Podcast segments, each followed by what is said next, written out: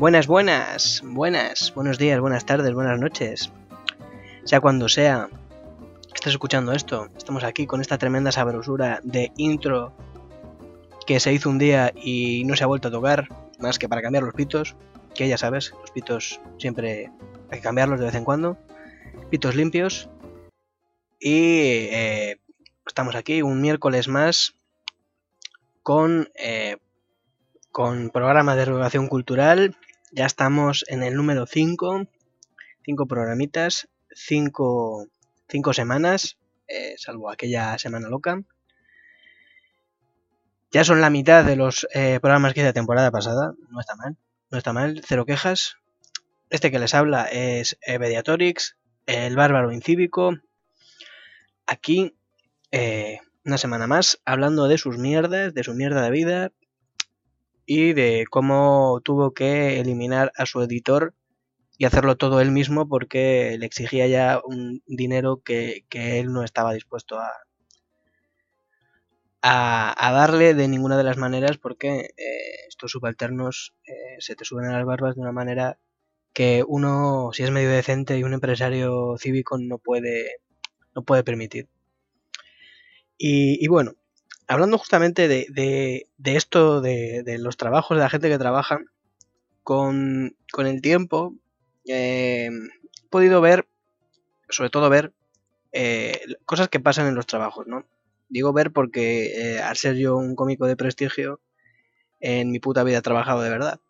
solamente me dedico a hacer chascarrillos, chanzas y, y mierdas por el estilo. Muy bien remuneradas, por supuesto. Y bueno, eh, uno de estos trabajos que resulta como curioso a destacar mm, por su gran laboriosidad es el trabajo mm, pues en la oficina, ¿no? De, oficinista.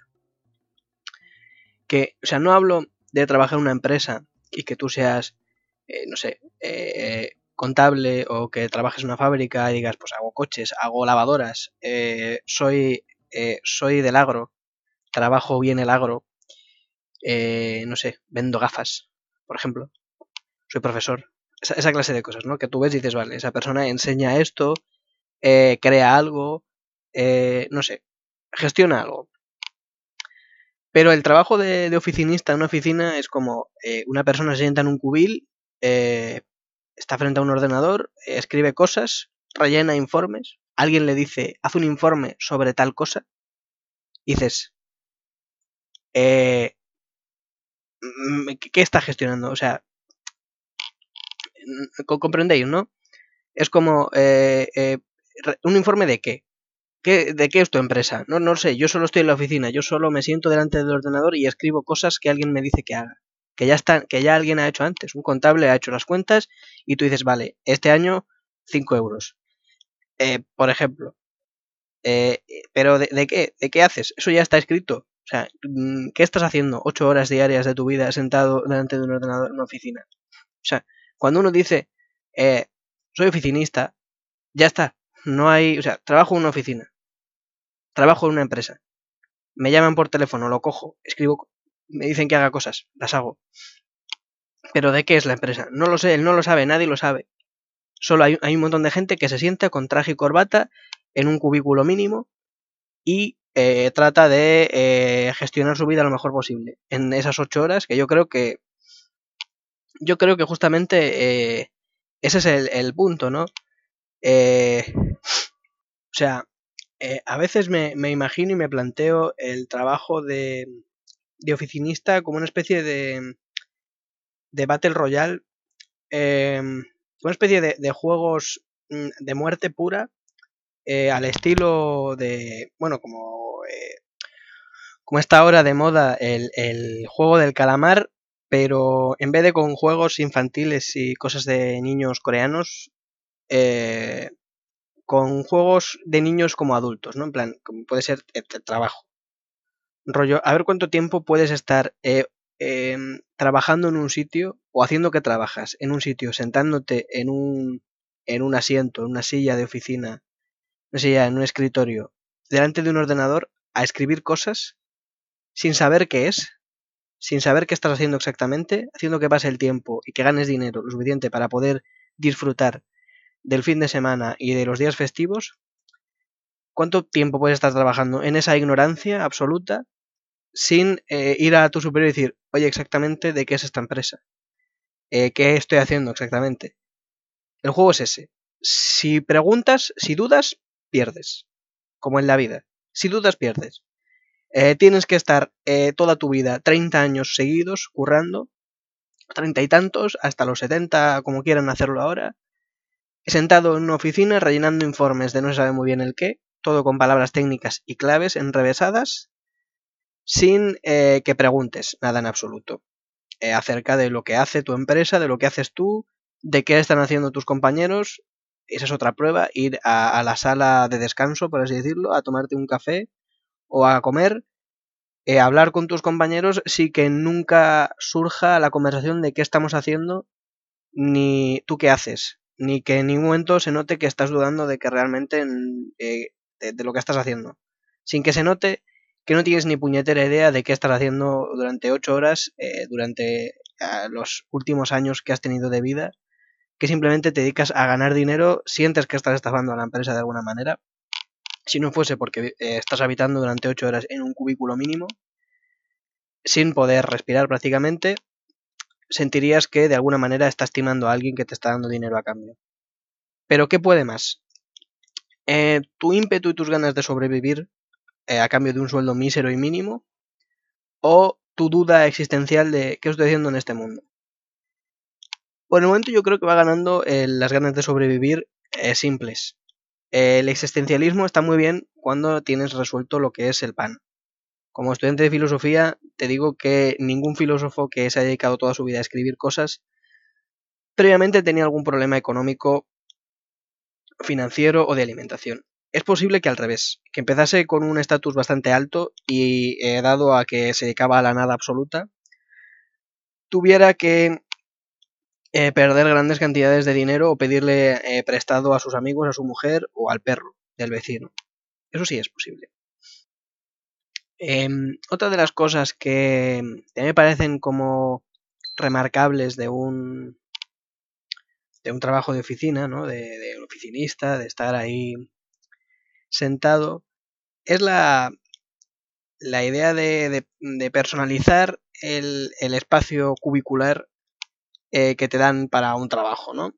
Esta idea de tener un espacio mínimo y decir, pues mira, voy a poner aquí las fotos del perro y una plantita que me regaló mi abuela Asunción y también esta pelotilla rara que tengo que la uso para desestresarme y me siento como en casa.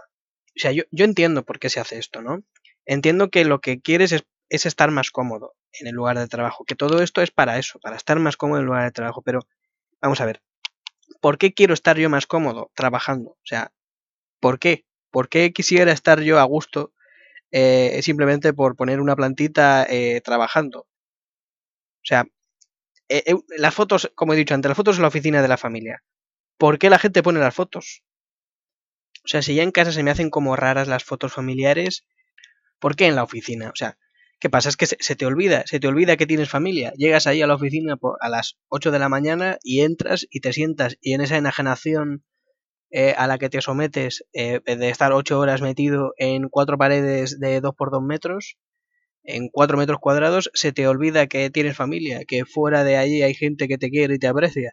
Tan terrible es efectivamente trabajar en una oficina que tienes que recordarte que fuera de allí hay gente que te ama, te aprecia y te quiere por lo que eres y no por lo que produces. Ese es el problema.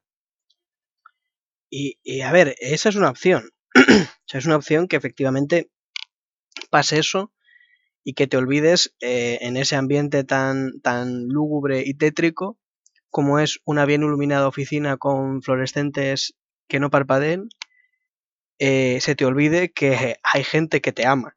La otra opción es que efectivamente se te olvide por completo y que a las ocho y media de la tarde, cuando te levantes de, tu bonito escritorio bien personalizado, eh, te levantes y digas, ¿qué cojones? Eh, me voy a tomar ahora mismo tres copazos un martes y voy a ligar con 20 prostitutas. y eh, acto seguido veas las fotos de tu familia y digas, hostia, espérate que tengo mujer y tres hijos, espérate, que se me había olvidado en estas ocho horas que estaba aquí. Y si, y si no tengo familia, ¿cuál es el caso? Que, que yo me siente en ese cubículo, ¿no? De cuatro metros cuadrados y diga, y me siente como en casa, ¿no? Me, siente como si estuviese en mi hogar. O sea, eh, eh, que mi hogar es exactamente un zulo muy parecido a esos cuatro metros cuadrados, igual de estrecho, igual de angustioso, y recordando que comparto eh, mi casa con cuatro somalíes y dos peruanos y que voy a dormir oliendo a los pies de Rigoberto. Eso es lo que quiero. Quiero estar rellenando informes ocho horas diarias seguidas mientras recuerdo que mi vida es una absoluta mierda. Esa, esa es otra opción también que pueden estar queriendo eh, eh, hacerte entender con eh, que personalices tu habitáculo, tu cubículo eh, laboral para que te sientas como en casa. Es decir, eh, al final, en definitiva, ¿para qué narices quiero yo eh, sentirme cómodo trabajando? O sea, ¿para qué en, un, en una condición es así? No hablo de que eh, si yo estoy picando, eh, para picando en la mina para sentirme más cómodo, me den eh, una máscara para filtrar el aire y unos cascos para filtrar el sonido y que no me quede sordo y muera por un cáncer terrible en la mina. Estamos hablando de estar en una oficina, que es un trabajo aburrido, de mierda, y que te sientas eh, cómodo y a gusto sin cagarte en la puta por estar perdiendo cada minuto de tu vida eh, allí dentro con un trabajo que no sabes qué estás haciendo y además eh, no entiendes qué es, para qué estás haciendo nada de eso. O sea, entiendes que es para sobrevivir, entiendes que es para justamente poder vivir con Rigoberto y su olor a pies. Entiendes que es para poder vivir con tu familia sin morirte del asco. Del todo. Pero realmente eh, no quiero estar allí metido cagándome en la puta.